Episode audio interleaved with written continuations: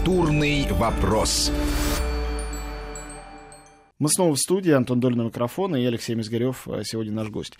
Но мы остановились на чести, да. Ты говоришь про то, что хочется сделать фильм э, о том, чтобы, о том, что сегодня, чтобы он жил и дышал сегодня, и объявляешь, что его а, сюжетная структура является а, совершенно экзотической мир дуэли, сейчас отсутствующий.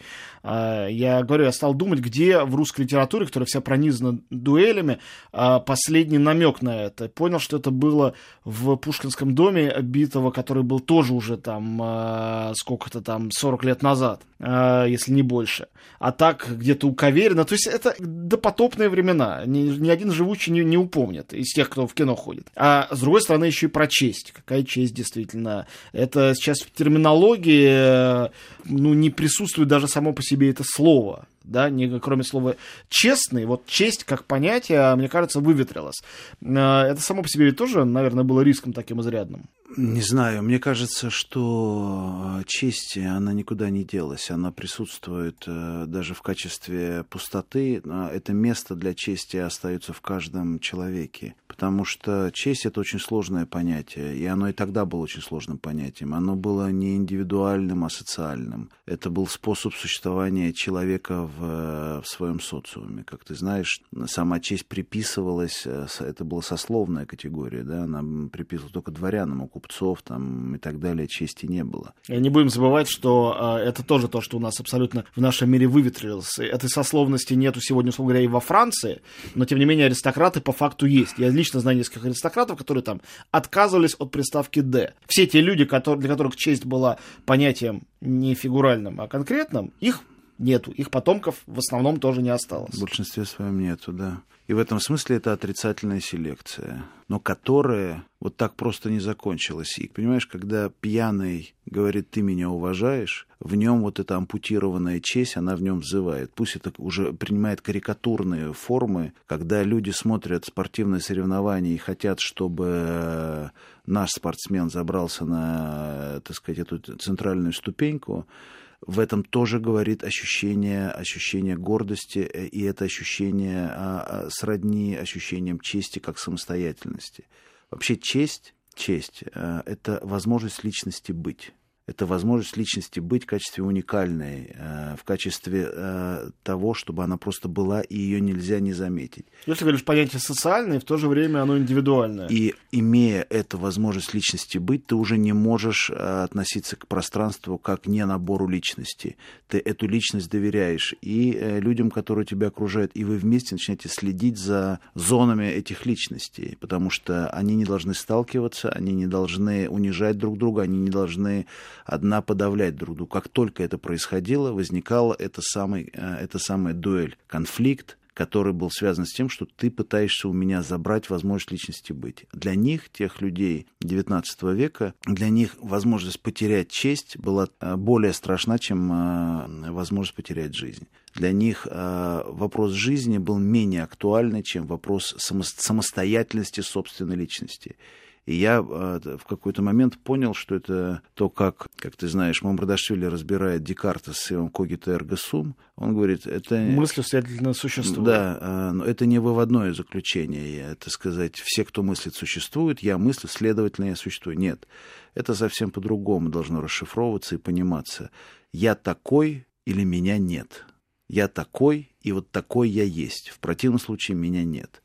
И это, это вопрос, э, вопрос личности, вопрос возможности личности и вопрос вообще э, мироощущения человека. И эта вещь, она крайне важная. Э, и то, что сейчас она ампутирована в силу этой самой отрицательной селекции, уплотнения всей этой шариковщины, которая пришла к нам, тем не менее, эта пустота, она в эти, в эти карикатурные формы превращается. И в этом смысле для меня эта картина, а, мне кажется, она как бы даже в ней нет особого риска. Как бы людям указывает на то, что у нас есть вещь, которая нами забыта, но она в нас есть. Это такая вообще, это такое указание на, если уж хочешь, какую-то новую экзистенциальную сторону твоего здесь и сейчас. И это, не знаю, для меня это было очень важным. И, конечно, я сейчас так как бы очень культурологически, да, мировоззренчески это все говорю. Э, картина жанровая, да, она эмоциональная, увлекательная и так далее. Но внутри базово она про вот э,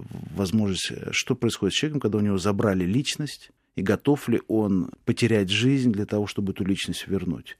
Вот, собственно, двигатель всей этой истории. Но вместе с тем это история графа Монте-Кристо, это, поскольку это история мести, возвращения из мертвых, э, смененной личности. Мы же знаем, что когда Эдмон Дантес перестал быть Эдмоном Дантесом и стал графом Монте-Кристо, он стал придуманной личностью, приписал себе графство, и это позволило ему э, расквитаться изобретательно и довольно безжалостно со своими противниками, чего Эдмон Дантес, э, а плач, знаешь, плачущий в тюрьме бы... Реальную историю, положенную в, в, в основу основу. Я не помню, когда ты читал об этом, да, там есть э, какая-то подоплека. Да, там не просто подоплека, там а, такая сермяжная, грубая история а, без графьев и без этого. Все это Дюма дофантазировал. Ну, как всегда.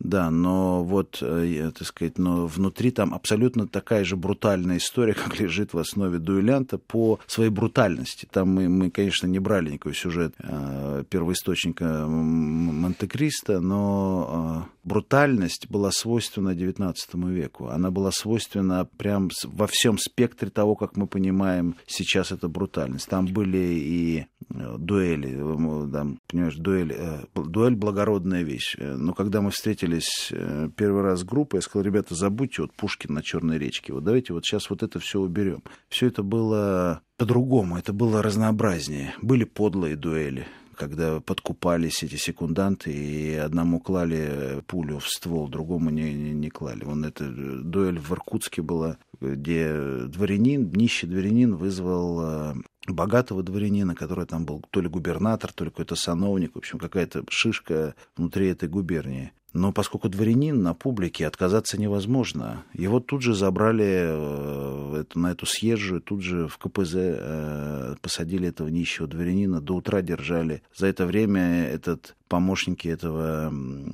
губернатора подкупили всех секундантов, заплатили, и так, и вывели этого несчастного парня, поставили, дали ему пистолет без пули. Он шарахнул, как бы на глазах, что первый выстрел был, был его, это пули там не было, но этот сановник его и там же и пристрелил, понимаешь? Как написано в рецензии в Голливуд Репортер на дуэлянта, некоторые вещи в России не меняются не, не, некоторые мы пытали, видишь, и дуэли в картине, они же не... Там нет «сходитесь», там нет каких-то вещей, э, всех этих штампов, которые замусорено восприятие вещи. Это такие, в общем, боевые сцены, какими они и были. Человек теряет жизнь.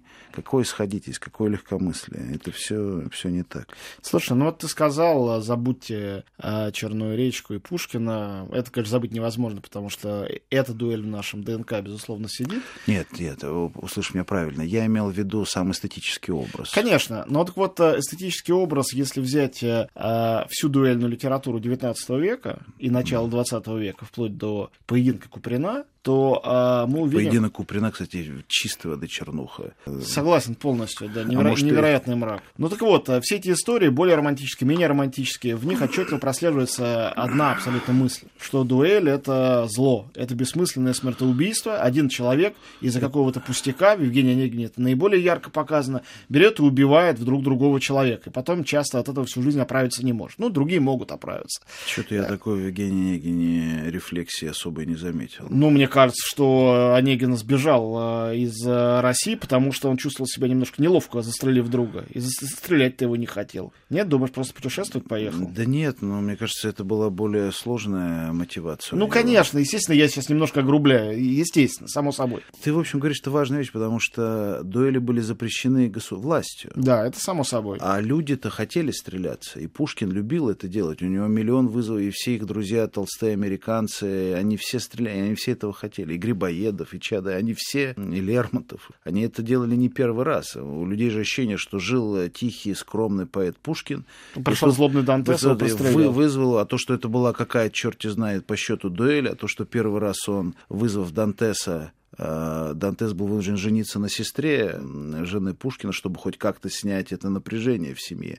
И они долго жили в этом ощущении озлобленности по отношению друг к другу. А если прочитать то, что Пушкин написал ему, этот письменный вызов, «Картель» это называлось, по отношению к Дантесу, то, в общем, все, все написано вполне себе очевидно. И в этом смысле, не, я не знаю, это все очень близко. Это близко по рефлексам.